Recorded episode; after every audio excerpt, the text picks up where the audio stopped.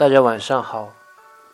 雨水好像是一个神奇的表达，给人带来清明、柔软和可爱。